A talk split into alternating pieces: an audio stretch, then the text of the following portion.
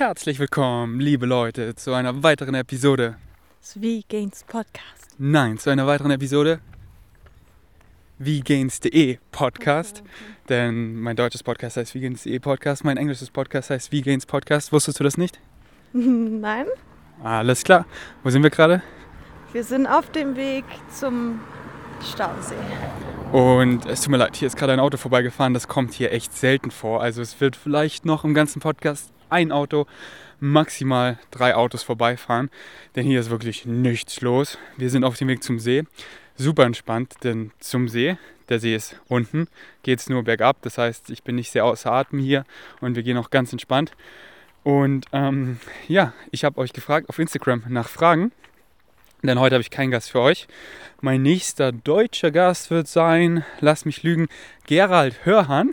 Das wird mein erster nicht veganer Gast, aber ich finde ihn einfach sehr inspirierend zum Thema ähm, ja, äh, Digitalisierung, Andersdenken im Bereich Politik und Wirtschaft und ähm, sehe ihn da als einer der Pioniere. Besonders sein Buch Der stille Raub hat mich einfach umgehauen. Ich habe es als Hörbuch angehört einmal war ich fertig und dann gleich nochmal angehört und werde es mir auch definitiv nochmal anhören. Und ich glaube, ich habe darüber schon letzte Episode geredet, dass mich einfach sehr, nee, ich glaube in einem Video habe ich darüber geredet, dass mich einfach sehr bestärkt hat mit dem, was ich mache, dass es einfach sehr zukunftsträchtig ist und ja, ich habe es, wo ich das erzählt? Ich glaube, ich habe es in einem YouTube-Video erzählt, deswegen vgains.de. Ähm, anyways, darüber will ich gar nicht mehr reden, sondern das äh, hört ihr dann in der Folge und ich werde euch dann rechtzeitig noch für Fragen fragen. Auf jeden Fall, ich habe euch auf Instagram nach deutschen Fragen gefragt und auch viele bekommen. Mal gucken, ob ich alle beantworten kann. Und werde wahrscheinlich noch viele bekommen, weil ich habe das erst vor circa zwei Stunden gefragt. Und wer zuerst kommt, mal zuerst. Deswegen die Fragen werde ich nehmen und die nächste, die anderen Fragen, die ich noch bekommen werde, hebe ich mir dann wahrscheinlich auf für eine weitere Episode Ask oder QA Podcast. So nenne ich das hier. Okay, ähm, willst du noch was sagen? Nö, leg los. Okay. Erste Frage ist, was ist die optimale Erwärmung? Wie und wann sollte man sich dehnen und sollte man Faszienrollen benutzen? Also, äh, das ganze Thema Dehnen, Mobilisieren wird, finde ich, ein bisschen überbewertet. Also, äh, die optimale Erwärmung ist individuell und die optimale Erwärmung für alle gibt es nicht. Das ist genauso wie der perfekte Trainingsplan. Den gibt es nicht, sondern das ist individuell der perfekte Trainingsplan, die perfekte Erwärmung für dich. Und zwar ähm, je nachdem, so was du trainierst. Wenn du deinen Unterkörper trainierst, ich habe heute Unterkörper trainiert, solltest du deinen Unterkörper trainieren.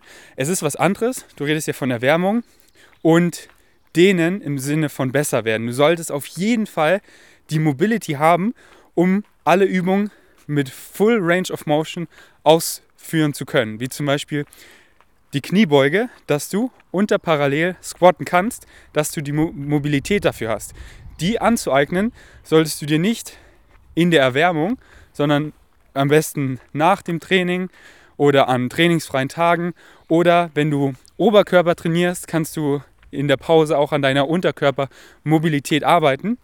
Aber du solltest auf jeden Fall die Mobilität für alle Grundübungen haben, um die Full Range of Motion aus ausführen zu können, was wirklich nicht schwer ist, was wirklich sehr leicht ist und du, ich sag mal, innerhalb von einem Monat alles erlernen kannst. Und mehr brauchst du auch nicht. Also mehr gibt dir keinen Vorteil. Und äh, das solltest du auf jeden Fall haben. Und die Erwärmung ist halt dazu da, um dich zu erwärmen, nicht um dich zu dehnen. Was viele, wenn ich im Gym einfach trainiere, sehe, machen. Die, die, die dehnen sich eine halbe Stunde vor dem Training. Ähm, ja, sondern erwärmen ist wirklich einfach nur, um den Muskel zu erwärmen, aktivieren, dass du, wenn du jetzt anfängst, so ein Beintraining, wie ich es heute hatte, mit Kniebeugen, dass du dich wohlfühlst in der Übung und dass du aufgewärmt bist.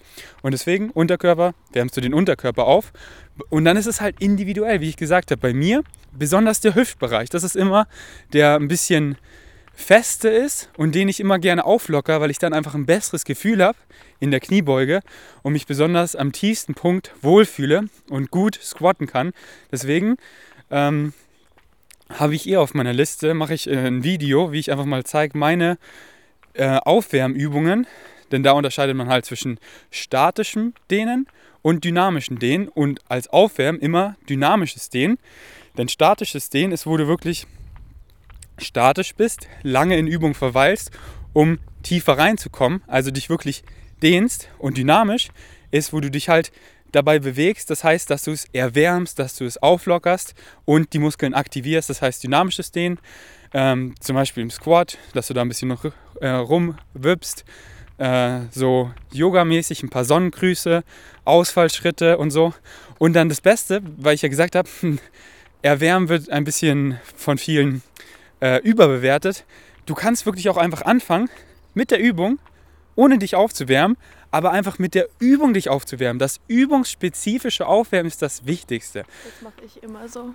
Ja, du fängst an, Squats, so wie ich es mache. Sagen wir, ähm, ich arbeite mich auf 100 Kilo hoch, dann fange ich an. Ich nehme die leere Stange, was 20 Kilo sind, und ich mache 10 saubere, kontrollierte Squats. Ich nehme 40 Kilo, ich mache 8 sauber kontrollierte Squats. Ich nehme 60 Kilo, ich mache 6 saubere kontrollierte Squats. Ich mache 80 Kilo, ich mache 4 saubere kontrollierte Squats. Ich nehme 90 Kilo, ich mache 1 bis 2 saubere kontrollierte Squats. 100 Kilo, ich fange an mit meinem ersten Satz. Ich habe mich übungsspezifisch perfekt aufgewärmt. Genau die Muskeln, die ich brauche, sind aktiviert. Genau das will ich ja. Und nicht irgendwie andere spezielle Übungen, die dich super aufwärmen. So bessere Aufwärmung als die übungsspezifische Aufwärmung kannst du nicht machen, weil das sind genau die Muskeln, die du gleich aktivierst, aktivieren möchtest, die du gleich beanspruchst und die machst du genau mit der Übung erwärmst du. Das heißt, erstmal Air Squats oder einfach ein Deep Squat, in der du drin bleibst und so weiter. Aber auf meiner Liste steht Oberkörper, Unterkörper aufwärmen. Ich zeige euch einfach alle Übungen, die ich mache mit einem Voice-Over, wahrscheinlich auf meinem englischen Channel. Ist easy zu verstehen und sonst kannst du einfach angucken und siehst die ganzen Übungen. Ähm, genau, und das ist halt individuell für mich die Übungen, die für mich am besten sind. Zum Beispiel werden bei mir beim Oberkörpertraining die Schultern immer ein bisschen steif und deswegen habe ich einen Lacrosse-Ball und mache dann, was du auch gesagt hast, faszienmäßig, gehe ich da rein und es lockert einfach meine Schultern extrem auf und die sind dann nicht so steif und es fühlt sich einfach viel besser an. Also das mache ich einfach viel wegen dem Feeling. Und ähm, äh, das Gute ist halt am Faszien, es ist optional. Es kann dir auf jeden Fall einen leichten Vor Vorteil einmal mit dem Feeling geben und einmal, weil was Faszien macht, okay, hier zweites Auto. Jetzt darf nur noch ein Auto kommen. Hoffentlich wird es auch eintreten oder gar kein Auto, das wäre noch schöner. Okay, ähm, Faszien, was es halt macht, mit einem, mit, mit einem Foam Roller oder mit einem Lacrosse-Ball, du drückst den Muskel zusammen und dadurch wird der einfach besser durchblutet. Und, ähm, und da musst du, und, und da würde ich dir halt auch nicht empfehlen, das zu viel zu machen, weil was dann passiert, dann wird der Muskel eher schlapp, müde und so, so wie so eine Massage. Deswegen, ich würde es nur machen, wenn du es machst, ein bisschen, um quasi den Muskel zusammenzudrücken und gut zu durchbluten und zu aktivieren. Aber es ist, es ist optional. Also Früher habe ich immer meinen Foam Roller mit ins Gym genommen, weil es war halt auch so ein bisschen trendy. Aber jetzt, ähm, nee, brauchst du nicht, ist echt optional. Und ähm, wie gesagt, bei meinem Oberkörpertraining Lacrosse Ball habe ich immer meinen Gymbag, weil das für meine Schultern war es einfach ein leichter Gamechanger. Willst du noch was zu dem Thema sagen? Zum Dehnen? Also, Zum, nee, es geht nicht ums Dehnen, sondern es geht um die äh, beste Erwärmung. Ähm, Nö, eigentlich das, was du schon gesagt hast, dass man sich einfach übungsspezifisch aufwärmt und halt nicht zu viel, weil sonst macht man sich schon vor dem Workout fertig. Also wenn man erst so eine halbe Stunde laufen geht oder so, ist man schon fertig, bevor man überhaupt anfängt, die Squats zu machen. Ähm, genau, dadurch verlierst du halt einfach nur Leistung. Genau. Deswegen mach dich einfach nur warm fang an, mach's einfach, mach Progression und heb dir das Dehnen und so einfach für nach das Training auf. Genau, nach dem Training. Den finde ich immer so ein Cooldown, weil die Muskeln dann so nachgeben und man kann so schön in Ruhe kann man sich auskühlen lassen und dann noch ein bisschen so nachdehnen. Das finde ich eigentlich ganz gut, mache ich nach jedem Training. Deswegen Takeaway, verwechsel Dehnen nicht mit Erwärmung, sondern erwärm dich vor dem Training. Effizient, nicht zu viel, aber auch nicht zu wenig. Du sollst natürlich nicht einfach so, oh, ein Einsatz squatten, okay, jetzt packe ich meine 120 Kilo drauf und du bist noch gar nicht ready. Also ein guter Indikator ist, wenn du beim zweiten Satz stärker bist als beim ersten Satz, dann hast du dich nicht richtig aufgewärmt. Eigentlich ist man beim, Ster beim, beim ersten Satz in der ersten ähm, die erste, ja, der erste Satz von der ersten Wiederholung am stärksten und dann verlierst du einfach Leistung. Und wenn du erst vom zweiten, dritten Satz stärker wirst, dann hast du dich einfach nicht richtig aufgewärmt. Deswegen dieser Sweet Spot, nicht zu viel, nicht zu wenig. Und ja, hebt dir das Dehnen für, für nach, nach dem Training auf. Okay. Okay, drittes Auto. Ah ne, es ist schon das vierte Auto. Ja, okay, ein paar Autos, aber. Ja, und außerdem ist auch Sonntag. Da kann sowas schon mal passieren, aber es ist nicht so wie in der Stadt oder so, wo, wenn man an der Straße läuft, weil wir laufen gerade mitten auf der Straße, also auf der Seite von der Straße, mitten auf der Straße, ein bisschen fahrlässig. Ähm, da, da ist es schon, da seht ihr einfach, wie entspannt es hier ist, äh, wie wenig hier los ist. Okay, neue Frage. Hast du schon von dem Buch der Ernährung nach äh, Bland Paradox gehört? Mich würde deine Meinung stark interessieren, vor allem im Vergleich zu How Not to Die. Hast du schon davon gehört? Ich habe davon gehört, aber ich weiß nicht, was drin steht. Aber es soll gut sein. Äh, es soll richtig scheiße sein. Also es soll einfach extreme Pseudowissenschaft sein. Ich glaube, wenn es das Buch ist, wenn ich es nicht verwechsel, äh, ist, es, ist es das Buch? Ich habe nur davon gehört, dass irgendwer mal davon geredet hat. Also weiß ich, dass es gibt. Also ich glaube, es ist halt dieses Buch, was behauptet, oh, ähm, Hülsenfrüchte sind schlecht und äh, Schattengewächse, äh, Gemüse, was im Schatten wächst, also Nachtgewächse oder wie das heißt, ist schlecht. Und, und halt, ich glaube, Michael Craig hat sogar ein Video darüber gemacht, einfach erste Studie, die verlinkt wurde, reingeguckt und einfach übelst die bankt. Aber ich, ich möchte jetzt, ich, ich, ich, können, ich, das ist jetzt so 50-50 Chance, ich bin mir gar nicht sicher. Deswegen äh, lass mich das einfach nochmal recherchieren und ich glaube sogar, Nico Rittenau hat das Buch gelesen, weil er diese ganzen Bücher, die eben so dagegen sprechen, weil Leute kommen immer damit so, ja, hier in diesem Buch äh, Weizenwampe, da steht bla bla bla. Und er so, okay, ich habe es nicht gelesen, deswegen liest er die alle oder hat sie schon gelesen. Und vielleicht mache ich mit ihm da auch wieder Videos. Also ich habe eh vor, mit meinem Freund Nico Rittenau auf Deutsch wieder Videos zu machen, so wie damals die Ask Me Nikos. Äh, jetzt hat er halt ewig keine Zeit, weil er sein Buch geschrieben hat. Aber ich denke, jetzt ist er fertig und wird dafür wieder Zeit finden. Ähm, und dann können wir, dann machen wir ein Video darüber. Also ich möchte jetzt gar nicht, vielleicht ist das Buch auch gut, ich habe keine Ahnung, aber ich glaube, es ist dieses Buch, was ich denke, was ich denke. Und wenn es das ist, anyways, dann, dann, dann werde ich der Frage noch gerecht und mache darüber ein Video oder erwähne es in meinem nächsten QA-Podcast. Okay, aber mehr möchte ich darüber nicht sagen, weil ich mir eben gerade nicht sicher bin. Was hältst du von Gluten slash Weizen? Achtest du darauf, nicht zu viel zu essen? Findest du es wirklich so schlimm, wie alle sagen?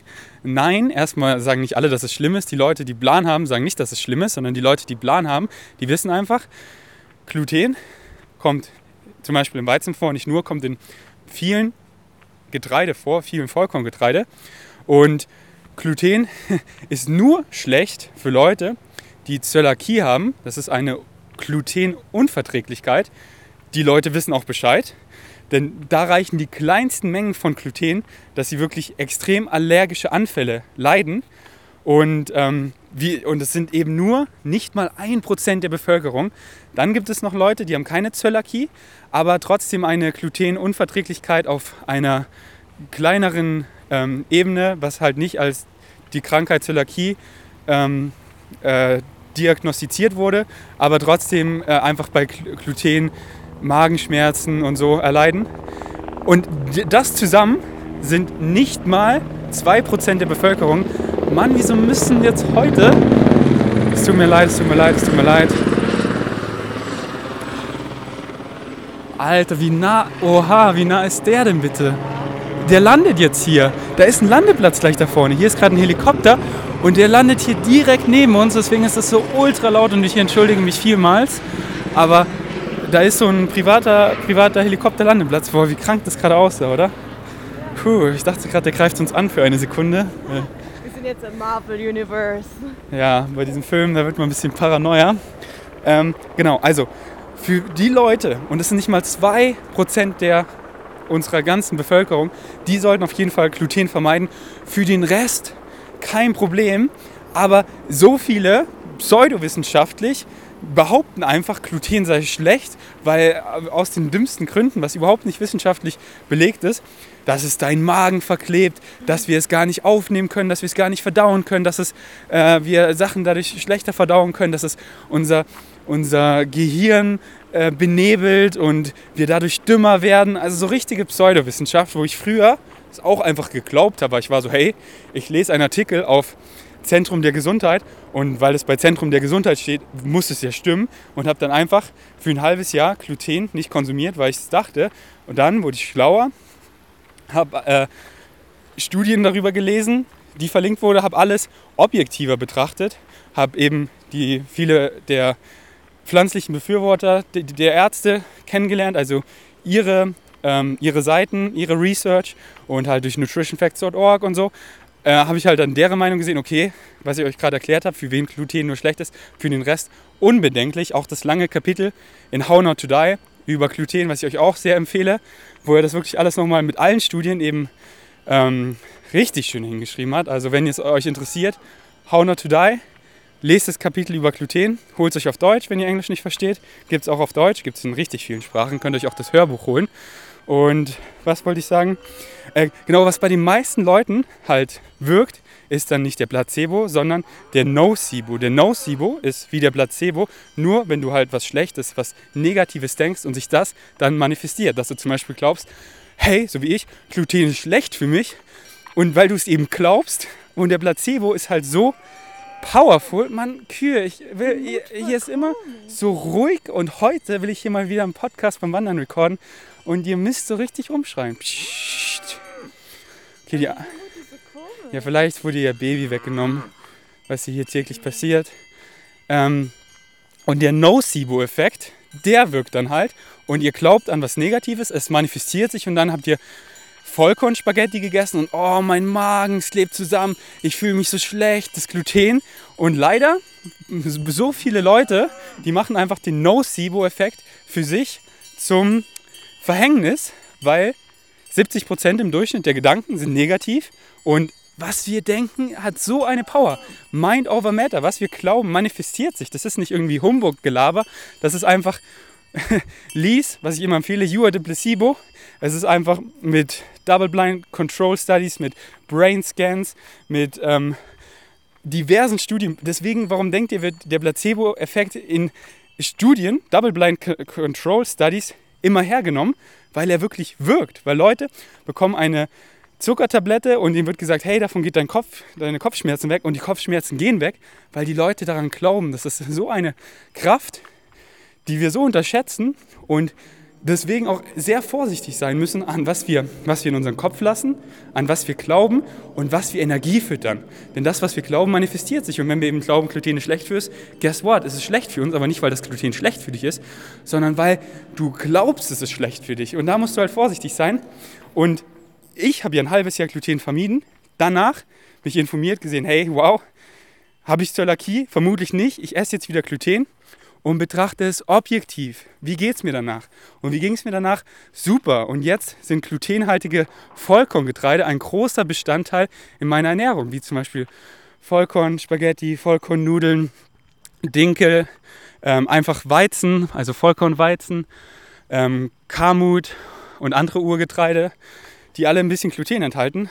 Und das Ding ist auch, warum sich viele besser fühlen, wenn sie kein Gluten mehr essen, ist, weil sie dann einfach kein, kein, nicht mehr so viel Chunk essen. Weil in den ganzen Weizen, was halt raffiniert wurde, also in Auszugsmehlen, wie Weißmehl, ist ja Gluten drin. Und dann gehen Leute gluten-free und schmeißen die ganzen Donuts, die ganzen Auszugsmehle, die ganzen raffinierten Produkte, wo Auszugsmehle drin sind, raus. Und natürlich fühlen sie sich besser, ist doch keine Frage. Aber es war nicht das Gluten, es war einfach das Junkfood, das nährstoffarme und geladene Essen mit eben Zucker und anderen Sachen, die nicht, nicht gut für uns sind, wie eben Zucker, Fette, also Öle meine ich, Transfette, ähm, gesättigte Fettsäuren und so. Weil sie das rausschmeißen, natürlich geht es ihnen dann besser, aber dann denken dann, oh ja, es ist das Gluten. Nein, deswegen keine Angst vor Gluten. Und natürlich immer die Vollkornvariante. Das ist am gesündesten. Ich empfehle nicht Gluten in Auszugsmehlen, ich empfehle keine Auszugsmehle mit oder ohne Gluten, immer das Vollkorn, denn das ist gesund für dich. Da wurde fast nichts Gutes wegverarbeitet und nichts Schlechtes hinzugefügt. Und da kriegst du einfach die meisten Benefits und fühlst dich danach ja auch gut. Aber musst du halt ausprobieren, weil vielleicht hast du Zöliakie oder eine Glutenintoleranz. Mm, Deswegen musst du es aber objektiv betrachten und nicht einfach den No-SIBO für dich wirken lassen. Okay, Puh, nächste Frage. Möchtest du noch was dazu sagen? Nein, alles gesagt. Was hältst du von dem Gedanken, dass man 30 Bananen und möglichst viel Zucker essen sollte und dass man Proteine und Fette so gering wie möglich halten sollte? Im Internet gibt es ja sehr viele Verfechter dieser Ernährungsweise. Tanja? Nein, das ist ja diese extreme High-Carb, Low-Fat-Variante. Ähm, ja, also kann man machen, muss man jetzt nicht. Ist vielleicht auch nicht die beste, weil man, wenn man nur Bananen isst, halt an ganz vielen anderen Stellen einspart und ganz viele ähm, Vitamine und Mineralien und so nicht reinbekommt. Und das, was du da beschrieben hast, das wird ganz oft von so äh, diesen Veganern, veganen Radfahrern gemacht, weil die halt ganz viel Zucker essen müssen, um ganz viel Kalorien reinzubekommen und so. Also halte ich davon jetzt nicht so viel. Weil es sollte halt ausgewogen sein und nicht nur mega viel Bananen, mega viel Zucker. Und ja, gibt da einen Senf dazu. Genau. Also es ist diese äh, 80-10-10 Ernährung, aber die halt ein bisschen zu ernst genommen wird, wo man halt sagt, halte deine Fette und dein Protein moderat und relativ gering.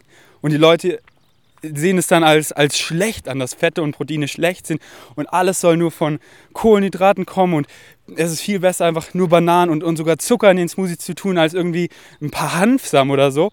Die Leute haben einfach Basic Biology, Basic ähm, Nährstoffbedarfdeckung und so einfach nicht verstanden. Ähm, denn das ist halt wieder dieses Makronährstoffverteufeln. Oh, Kohlenhydrate ist gut, Fette und Proteine sind schlecht. Nein, ihr müsst, man muss, das ist so dumm, einfach von Makronährstoffen auszugehen.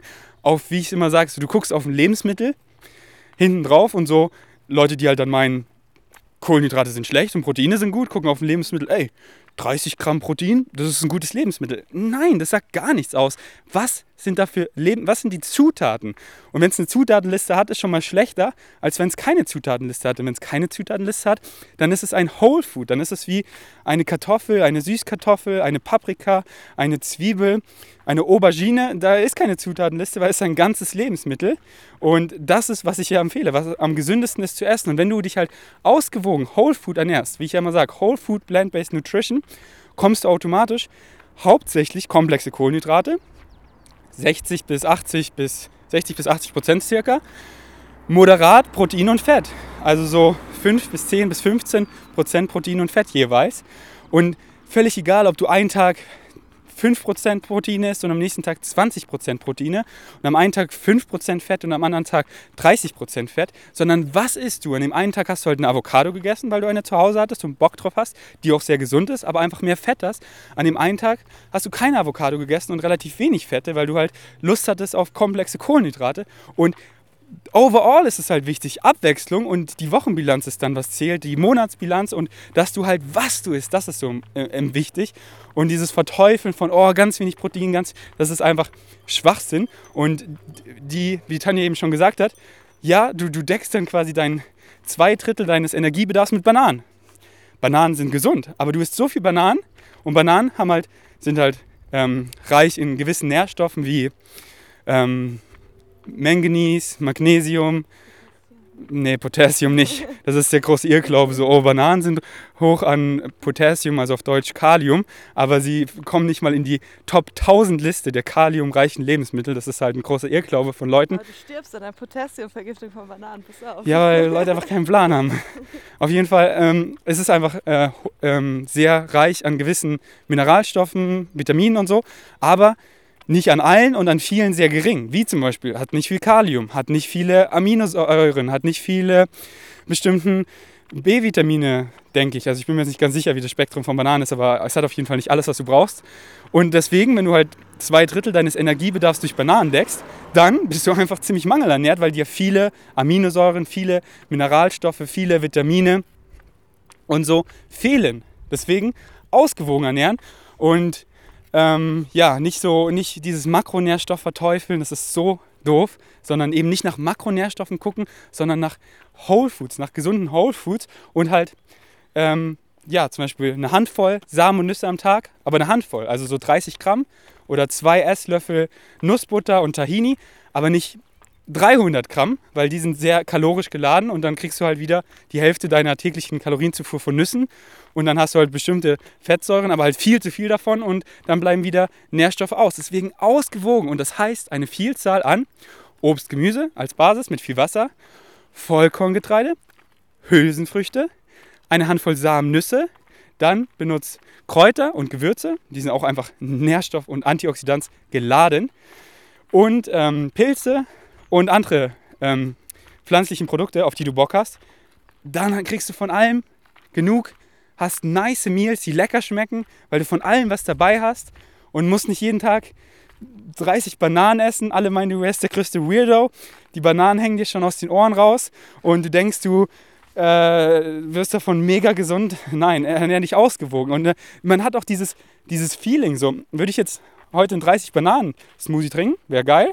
Morgen vielleicht auch noch, übermorgen nicht mehr so. Und nach vier Tagen habe ich einfach keinen Bock mehr drauf, weil mein Körper so, hey, du hast genug äh, von den Nährstoffen, die da drin sind.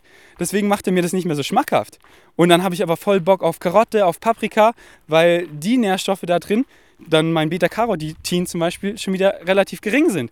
Und der Körper ist eben auf, äh, eben ausreichend gedeckt werden möchte von den Nährstoffen, macht der die Lebensmittel richtig schmackhaft. Das ist wirklich, wenn ihr Whole Foods isst, habt, gibt euch der Körper so ein gutes Feedback. Das ist immer so, Paprika zum Beispiel, oh, schmeckt so geil eine Weile. Und dann habe ich erstmal keinen Bock mehr. Und dann zwei Wocheneinkäufe kaufe ich dann keine Paprika. Und dann kaufe ich wieder Paprika. Oh, wow, so lecker. Nächstes Mal kaufe ich doppelt so viel Paprika.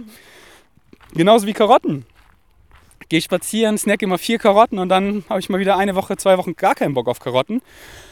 Aber halt, das ist passiert nur, wenn ihr Whole Foods isst. Denn wenn ihr stark verarbeitete Lebensmittel isst, dann verarschen euch einfach eure Geschmacksknospen, weil da ist viel Salz drin, da sind viele Öle drin und alles, was salzig, fettig ist, eure Geschmacksknospen sind dann einfach so mehr, mehr, weil es halt einfach, weil wir halt früher, so sind wir einfach getrimmt, Kalorien heißt Überleben und ähm, das ist so, du isst eine Chip von Chips, einer Tüte, nach einer, du kannst nicht aufhören, dann mehr, mehr, mehr, mehr, mehr, aber du lässt dich halt voll verarschen und gehst nicht von diesem natürlichen Mechanismus aus.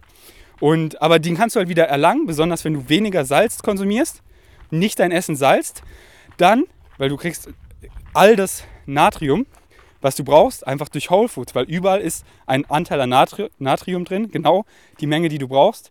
Und zu viel Natrium, also zu viel Salz, führt zu Bluthochdruck, führt zu Wassereinlagerung. Ich habe da ein ganzes YouTube-Video gemacht, youtube slash wenn du mehr über Salz wissen willst. Aber dann, wenn du eben mal drei Wochen nicht extra salzt und nicht so viel Junkfood isst, wo mega viel Salz hinzugefügt wurde, wie eben Chips, dann, dann, dann, dann schmeckt dir das gar nicht mehr so gut. Dann isst du was Salziges und bist du so, wow, das ist viel zu salzig, weil du hast wieder deine Geschmacksknospen sensibilisiert. Auf jeden Fall, was war eigentlich deine Frage? Wir sind gerade am See angekommen, es ist so schön hier. Ich wünsche, ich könnte das mit euch teilen. Und ich ziehe jetzt auch meinen Pulli aus, weil es echt warm geworden. Ah, okay, ich glaube, ich habe die Frage gar beantwortet. Ähm, okay. Na, das mit dem, ähm, man, hier, merkt, genau, halt mal, halt mal. man merkt, wann man was braucht sieht man auch bei Kiwi, weil wir geben Kiwi ja auch öfter mal Sachen, die wir auch essen, so wie Karotten und Paprika und so weiter. Und nach einer Zeit hat sie dann einfach keinen Bock mehr auf Karotten, weil sie so viele Karotten gegessen hat. Oder sie hat keinen Bock mehr auf Äpfel. Als sie klein war, hat sie so viele Äpfel bekommen und sie fand es so geil. Und dann eine Zeit lang halt gar nicht mehr. Und jetzt auf einmal fängt sie wieder einen Apfel zu essen. Das ist so, der Körper checkt irgendwie, wann wann er was braucht, wenn man halt auf diesen ganzen Geschmacksverstärker, Öle und Zucker und Salz und so verzichtet. Voll gutes Beispiel. Richtig gut, genau. Bei Kiwi, weil wir geben ihr eben Whole Foods. Als Baby hat Kiwi wirklich einfach ganze Äpfel gegessen und wir haben es mit Äpfeln und Karotten einfach übertrieben und dann hat sie einfach keinen Bock mehr. Sie hat es gar nicht mehr angerührt und dann eine Weile wieder nicht und dann wieder hat sie ganze Karotten verschlungen und dann wieder nicht, dann wieder voll und einfach so. Deswegen geben wir jetzt eher nicht mehr so eine ganze Karotte oder einen ganzen Apfel, weil wir wissen also, okay, dann isst sie jetzt ein, zwei und dann hat sie wieder zwei Wochen keinen Bock, sondern wir geben ihr immer mal ein Stück und dann hat sie voll Bock drauf. Ähm, Genau, das war ein gutes Beispiel, danke. Okay, nächste Frage. Eine Sekunde, mein Handy macht gerade richtigen Schwachsinn. So, bin immer so, ich, so, ich, ich versuche, ich hassle immer relativ schnell, aber ich bin auch so, ich verdrück mich immer so oft und bin dann immer in irgendwelchen Einstellungen. Ich bin immer so, Tanja, warst du ja auch schon mal in dieser Photoshop-Einstellung, wo alles rot ist und sie nicht, und sie so, nee, noch nie. Und ich komme da so einmal die Woche rein. Ich weiß jetzt halt schon, wie man da wieder rauskommt, aber weil ich mich einfach schnell arbeiten möchte, oft immer, und mich dann leider so oft immer verdrücke. Ähm, Okay, anyways, nächste Frage. Was ist eigentlich deine Meinung zu Mikrowellen? In How Not to Die wird ja beschrieben, dass, sich krebserregend, dass sie krebserregend sind. Jetzt habe ich gesehen, dass Tanja die darin kocht. Wie steht ihr dazu? Ich freue mich schon auf dein neues Podcast. Also in How Not to Die hat Michael Cracker nicht gesagt, dass es krebserregend ist. Und wenn ja, also da bin ich mir eigentlich ganz sicher, dann, dann zeig mir bitte die Stelle. Denn ich habe auch einen Post darüber gemacht, kannst bei V-Gain Strengths einfach ein bisschen runterscrollen. Aber ich denke, ich werde es auch bald reposten. Okay, lass uns über Mikrowellen reden. Mikrowellen sind bei manchen Sachen sehr schädlich. Zum Beispiel, wenn sie dir auf den Fuß fällt. Kein Joke Zehntausenden Amerikanern passiert das häufig und die landen dann im Krankenhaus, weil einfach die Mikrowelle ihnen auf den Fuß fällt oder sie sie hochheben und sich am Rücken wehtun. Also pass auf, dass sie dir nicht auf den Fuß fällt oder irgendwo anders drauf. Das ist Punkt Nummer eins. Punkt Nummer zwei ist, ähm, ich glaube, ich hole einfach meinen Post raus, damit ich nichts vergesse. Äh, okay, hier. Okay, hab's. Dann Punkt Nummer zwei ist, bei der Mikrowelle läuft es so ab, dass Hingegen vom Kochen, also im Wasser kochen, im Backofen kochen oder so, oder wenn du irgendwas anbrätst, da wird es von außen am wärmsten und am innen drin ist es am kühlsten. So, wenn du was Gefrorenes in der Pfanne zum Beispiel nur kurz hast, sieht es außen fertig aus, aber innen ist es noch gefroren. Bei der Mikrowelle läuft es andersrum. Da wird es innen am wärmsten. Und da musst du halt aufpassen bei gewissen Sachen. Zum Beispiel. Also Hot Pockets oder so. Ja, zum Beispiel gab es den Fall öfter, dass Leute ein ähm, Krapfen, heißt es glaube ich, gegessen haben. Und im Krapfen, da äh, ist halt in die Marmelade drin. Und zum Beispiel ein, ein, ein, ein Junge, der kam nach Hause, hat äh, einen Krapfen in, den, in die Mikrowelle gepackt, rausgeholt und gleich so runtergeschluckt, gegessen, so richtig schnell. Und außen war es halt schön warm, angenehm, aber innen die Marmelade war kochend heiß. Und weil er es einfach so runtergeschluckt hat, hat er sich innen extrem verbrannt. Seine ganze Speiseröhre musste ins Krankenhaus. Und da müsst ihr eben auch aufpassen, dass so, wenn was außen perfekt warm ist und ihr esst dann so schnell weiter, verbrennt ihr euch teilweise innerlich, weil es innen drin eben viel heißer ist, als ihr eigentlich denkt. Deswegen erst checken so mit den Lippen, so pusten. Genau, das ist Punkt Nummer zwei. Punkt Nummer drei, keine Eier. Ich hoffe ja eh, dass ihr keine Eier isst, denn Eier sind äh, das cholesterinreichste Lebensmittel. Eier dürfen nicht als sicher bezeichnet werden. Sie sind einfach extrem ungesund. Ja, sie haben ein paar Nährstoffe, die man alle auch pflanzlich decken kann, aber so viele Sachen, die wir nicht wollen. Und Eier in der Mikrowelle ein absolutes No-Go. Das ist wirklich kein Joke. Da gibt es so viele schlimme Fälle, weil Eier, das Eigelb, das baut so einen Druck auf, dass wenn ihr die Schale bricht, dass ähm, dass das Ei explodiert, richtig explodiert. Also ohne Scheiß, geht auf YouTube, schaut euch ein paar Videos an. Die machen vielleicht keinen Spaß anzugucken, aber damit ihr wisst, wie ernst das wirklich ist, damit ihr eure Freunde, die noch Eier essen, warnen könnt, damit sie nicht Eier in die Mikrowelle tun. Weil du, das, das Schlimme ist, die entweder explodieren sie dann so auf dem Teller und dann haben schon Leute Augen verloren und äh, einfach extreme Narben in ihrem Gesicht. Oder sie explodieren in deinem Mund. Kein Joke. Schaut euch da ein paar YouTube-Videos an. Keine Eier in die Mikrowelle. Da sind Mikrowellen auch gefährlich. Punkt Nummer drei. Nichts in die Mikrowelle mit Plastik, denn dann kommen eben wieder äh, Hormone werden dann absorbiert, wie eben ähm, BPA und andere ähm, Östrogen-ähnliche Hormone, die du eben nicht willst. Wenn du eben Plastik erwärmst, dann nimmst du es eben um ein Vielfaches besser auf. Also wenn ihr irgendwas im warm machen wollt, dann nichts, was im Plastik drin ist. So wenn ihr irgendwie Leftovers habt vom Asiaten im Plastik, tut es erst in eine Klarschüssel und dann macht es in der Mikrowelle warm. Und jetzt Punkt Nummer 4, was du wahrscheinlich meinst. Aber Tanja, hier ist so laut mit dem Wasserfall. Lass, lass doch wieder darüber gehen. Na, aber wohl, es ist relativ leise. Wir sind eh fast fertig. Ja, ähm, okay, und jetzt Punkt Nummer 4, was du wahrscheinlich meinst, so wie Tanja ein Mugcake macht oder einfach gefrorenes Gemüse, Brokkoli in der Mikrowelle erhitzen, nicht in Plastik, sondern in Glas. Kein Problem. Kiwi, sei ruhig. Kein Problem. Ähm, also da gibt es wirklich eine Menge Pseudoscience. Und Pseudoscience, sage ich immer, das ist halt einfach Pseudowissenschaft. Das heißt nicht, dass viel Pseudoscience nicht stimmt. Das heißt einfach, dass es dass Leute was behaupten, wo es einfach noch keine Studien darüber gibt. Und wenn du halt wenn du was behauptest, was noch nicht erforscht wurde, so war, dann ist es, das, würde ich halt nicht glauben, weil wenn du so glaubst, dann kannst du einfach alles behaupten und alles glauben. Also ich war auch mal tief in der Pseudowissenschaft drin und habe eigentlich hab den größten, also vielleicht ist es ja wahr, aber, aber ich, ich höre auf, dem zu glauben, weil sonst lebt man einfach so gutgläuberisch in den Tag und, und vermeidet alle möglichen Sachen, was vielleicht überhaupt gar keinen Sinn ergibt und äh, äh, schaut in die Sonne rein, weil man denkt, dann bekommt man bestimmte Energie und Strahlung und aber wenn du die Studie anguckst, okay, du machst deine Augen richtig krass kaputt. Okay, aber dann machen Leute Sungazing, weil sie eben Pseudowissenschaft glauben. Vielleicht ist da was dran, aber wir haben es halt nicht erforscht. Aber was wir erforscht haben, ist, dass es eben sehr viele Nachteile hat. Deswegen mache ich es eben nicht.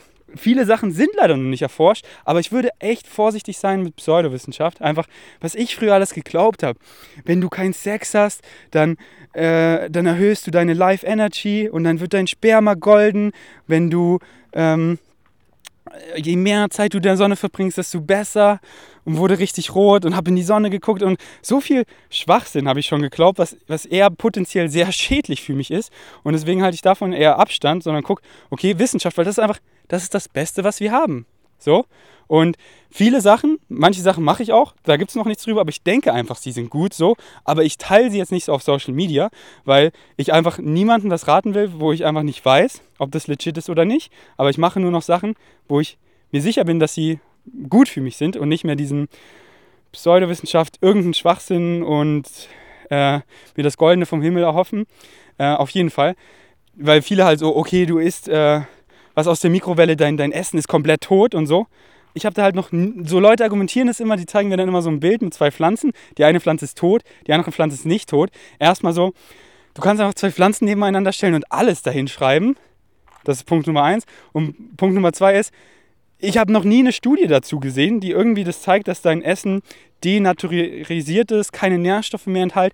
Wenn du einen hast, gerne schick's mir. Ich bin immer open-minded. Das kann ja gut sein, dass, da, da, äh, da, dass das so ist, aber ich habe noch nichts dergleichen gesehen. Nur, nur was ich gesehen habe, ist eben, wenn du, wenn du zum Beispiel Brokkoli oder irgendwas in, in, in Glas in die Mikrowelle stellst, hier habe ich es auch geschrieben, Recent studies were done to compare antioxidants level after variety methods of cooking vegetables.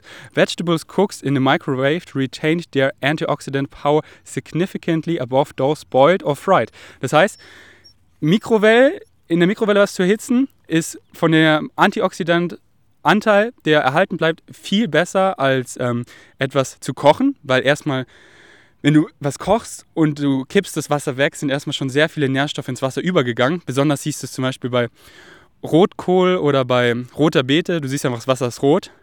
Der, die Farbe von dem Lebensmittel sind die Antioxidantien. Das Wasser ist voller Antioxidantien. Du kippst es weg. Dementsprechend hast du viele verloren. Ähm, und beim Anbraten halt auch, weil es oft dann viel höhere Temperaturen sind. Und da ist Mikrowellen eine bessere Methode, um mehr Nährstoffe zu erhalten. Deswegen hätten wir eine Mikrowelle zu Hause würde ich sie auch definitiv benutzen.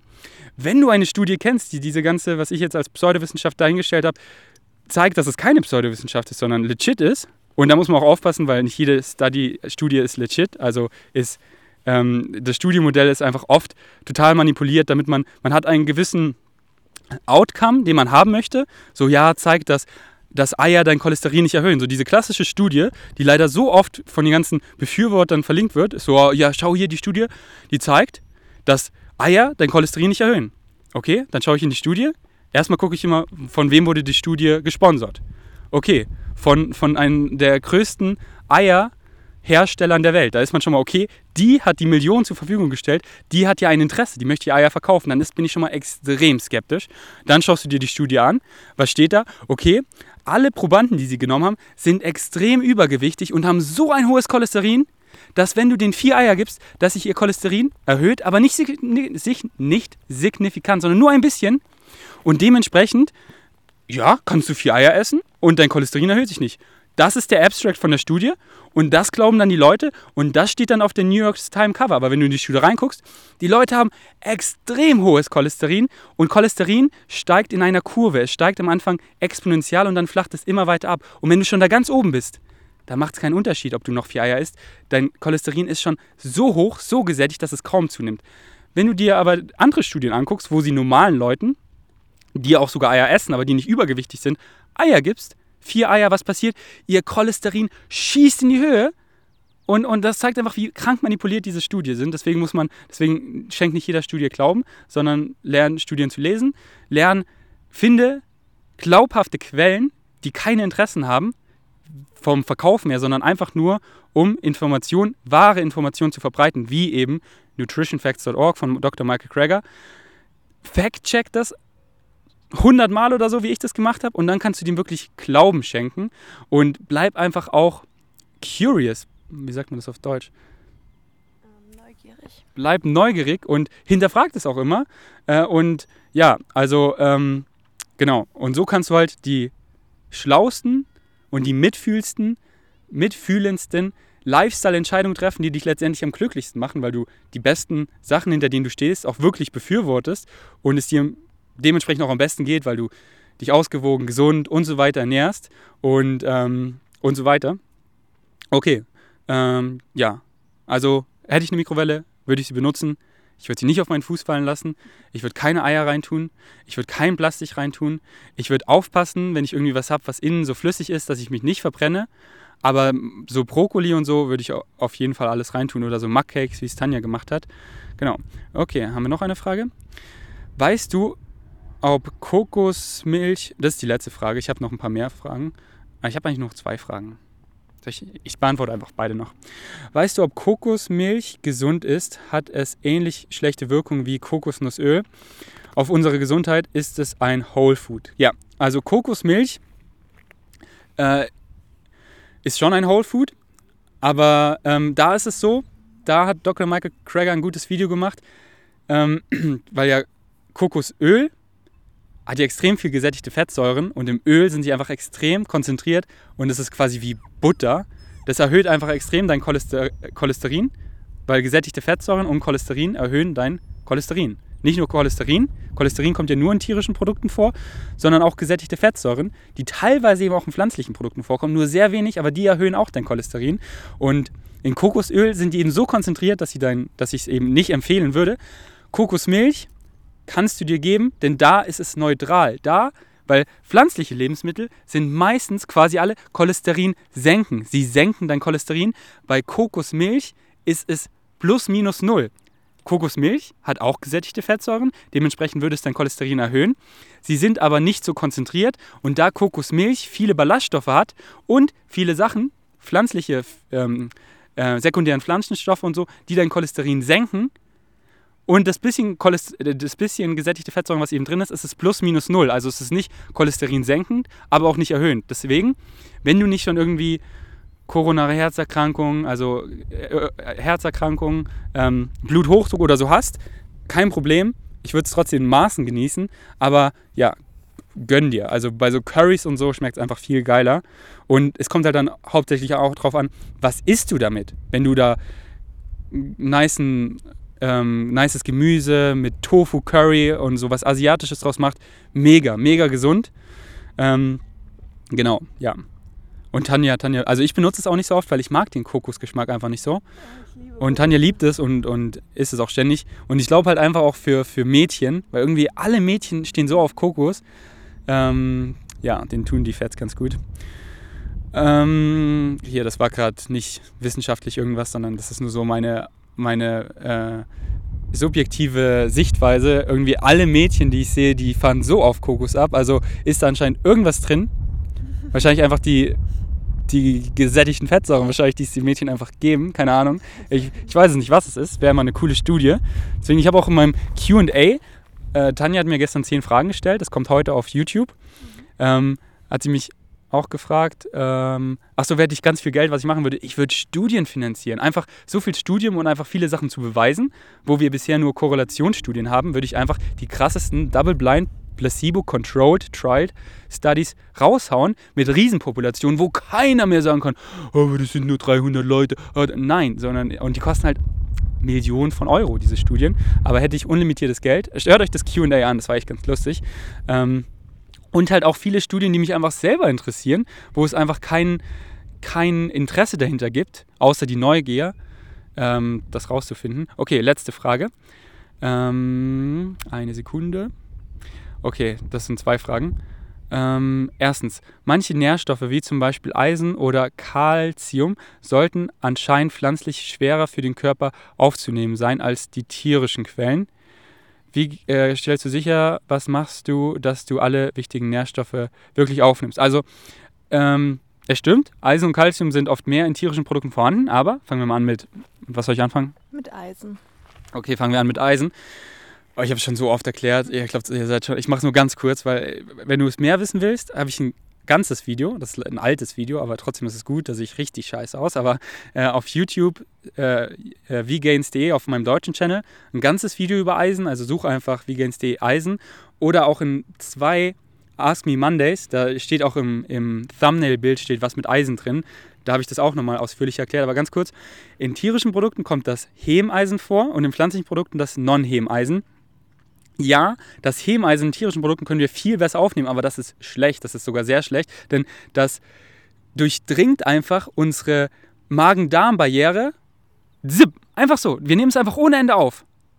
Und das Ding ist, dass die meisten zu viel Eisen haben, was genauso schädlich, wenn nicht sogar noch schädlicher ist als zu wenig Eisen. Zu wenig Eisen führt halt zu Anämie, also Blutarmut, und zu viel Eisen führt einfach äh, beschleunigt einfach so viele Krankheiten, so äh, Parkinson, Alzheimer und so weiter. Also zu viel Eisen, extrem schädlich und wie gesagt, tierisch Eisen, zip, Magen-Darm-Barriere, so, so, so YOLO-Style ist mir scheißegal, zack, ich nehme es einfach auf und sobald es aufgenommen wurde, ja, hat der Körper keinen Mechanismus mehr, um es loszuwerden.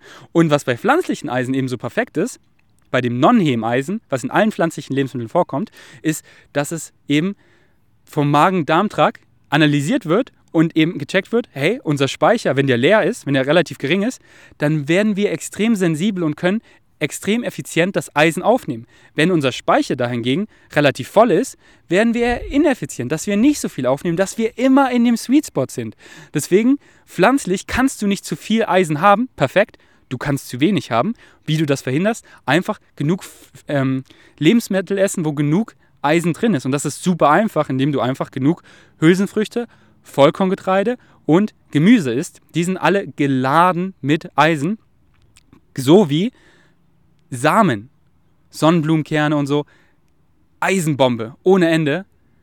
Und dann, wie gesagt, Hülsenfrüchte, Tofu, Linsen, Vollkorngetreide, Gemüse, Brokkoli, alles Eisenbomben. Und wie du es boosten kannst, deine Aufnahme, wenn du eben Vitamin C-haltige Lebensmittel dazu isst, wie zum Beispiel äh, Zitrone, Kiwi, ähm, Brokkoli. Brokkoli ist dann deswegen ja auch so ein Superfood, weil es hat viel Eisen und Vitamin C. Und wenn du eben Vitamin C haltige Ei Vitamin C haltige Lebensmittel zu deinen eisenreichen Lebensmitteln isst, dann boostest du deine Eisenaufnahme bis zu fünfmal. Das heißt, praktisch, du hast eine nice Bowl mit Tofu, mit viel mit Brokkoli, anderem Gemüse, eine Tomatensauce, Tomate hat auch viel Vitamin C und viel Eisen.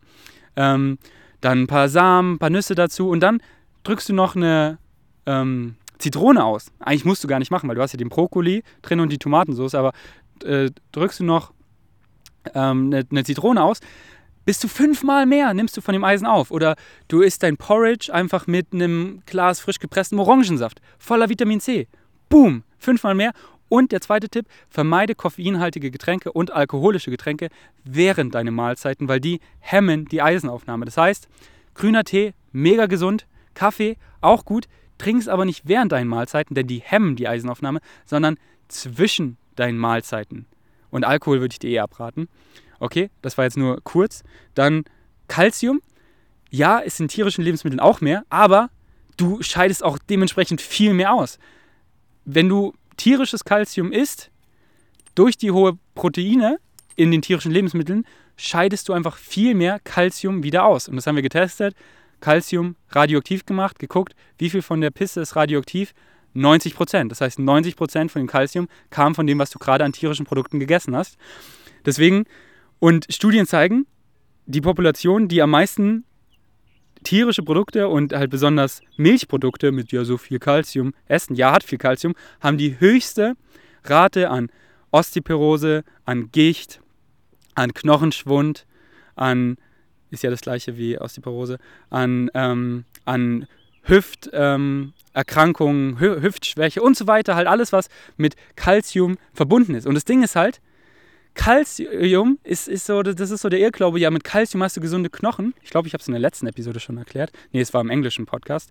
Ähm, das ist so wie als, okay, ich will Muskeln aufbauen, ich trinke jetzt ganz viel Protein. Nein, ja klar, du brauchst Protein, aber nicht so viel. Genauso klar, du brauchst Calcium, aber nicht so viel.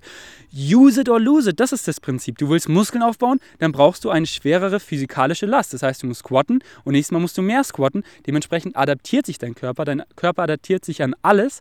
Und wenn du eine schwerere physikalische Last hast, wirst du stärker. Wenn du deine Muskeln, wenn du deinen Körper benutzt, dann hast du starke Knochen.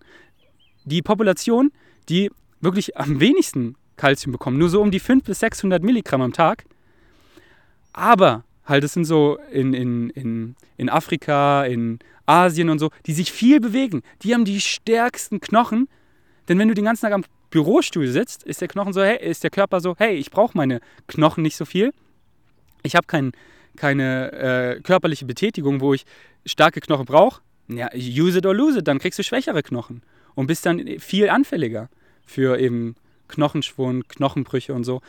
Wenn du aber deinen eigenen Garten hast, wenn du in einem Tribe bist und da viel einfach deinen Körper betätigst, dann brauchst du deine Knochen und hast dementsprechend starke Knochen. Und deswegen, klar, du brauchst Kalzium, nicht so viel, wie viele denken, nicht diese 1000 Milligramm am Tag, sondern wenn du 500, 600 jeden Tag bekommst, Milligramm, bist du safe. Okay, dann noch zweite Frage und dann ist vorbei. Zweitens dazu noch was. Was sind die wichtigsten Nährstoffe, die man mit Fleisch aufnimmt und wie kann man diese pflanzlich aufnehmen?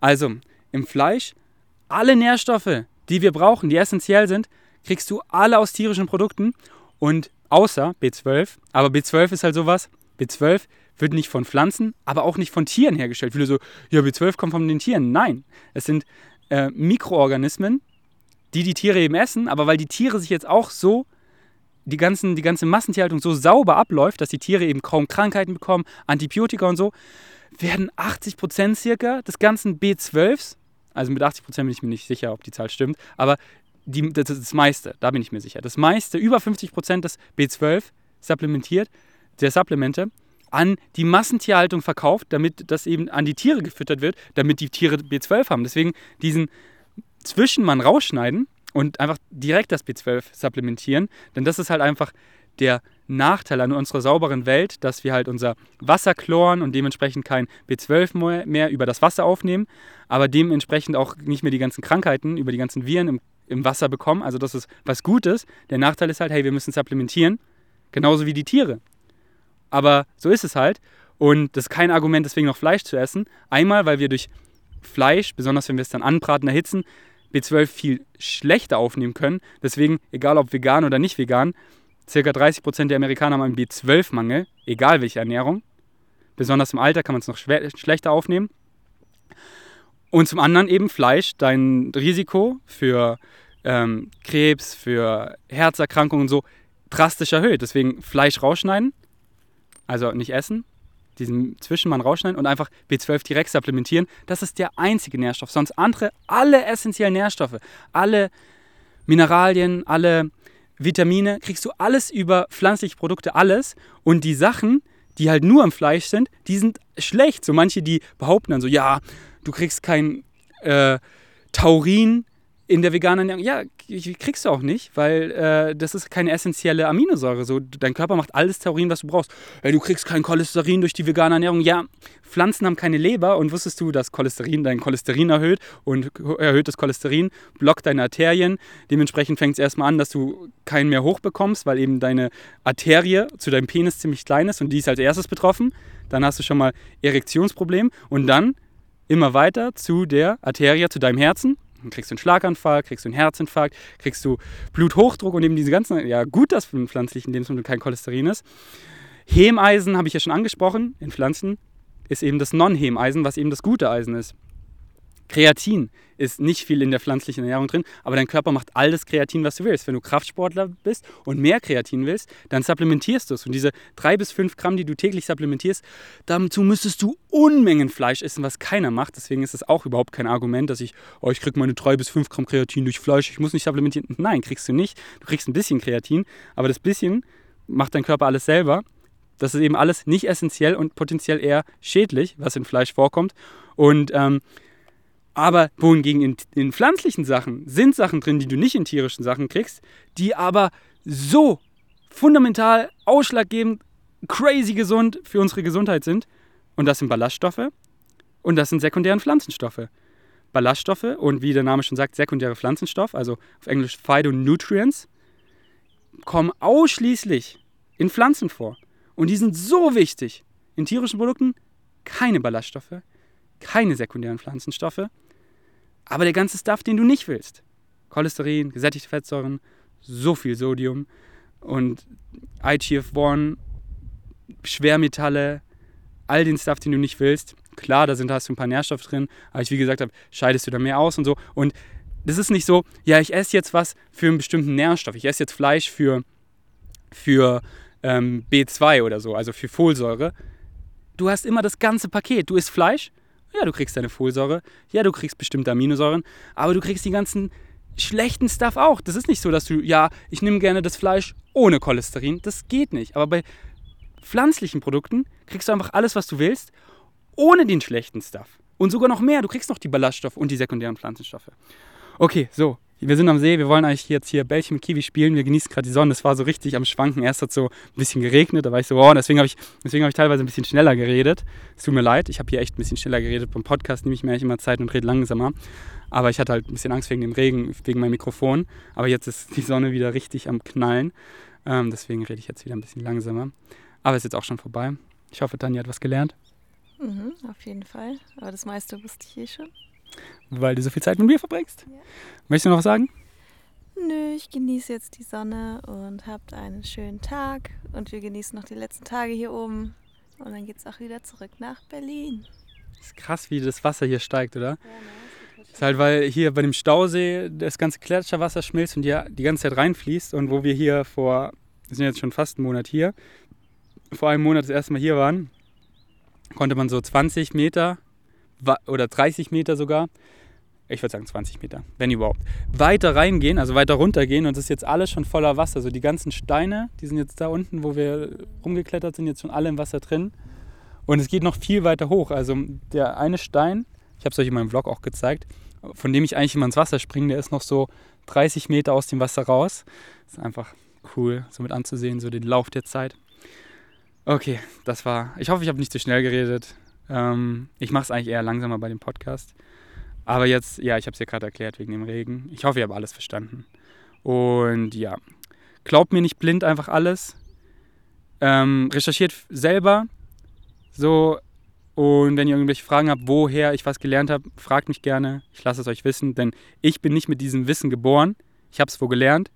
Und ich bin auch transparent, wo ich es gelernt habe. Und ich möchte euch nicht irgendwas verkaufen, ich möchte euch einfach nur helfen, schlauere, gesündere, mitfühlendere Entscheidungen zu treffen, weil es einfach zu einem ausgefüllteren, gesünderen, glücklicheren Leben führt. Und nicht nur für euch, sondern auch für die Tiere und die Umwelt.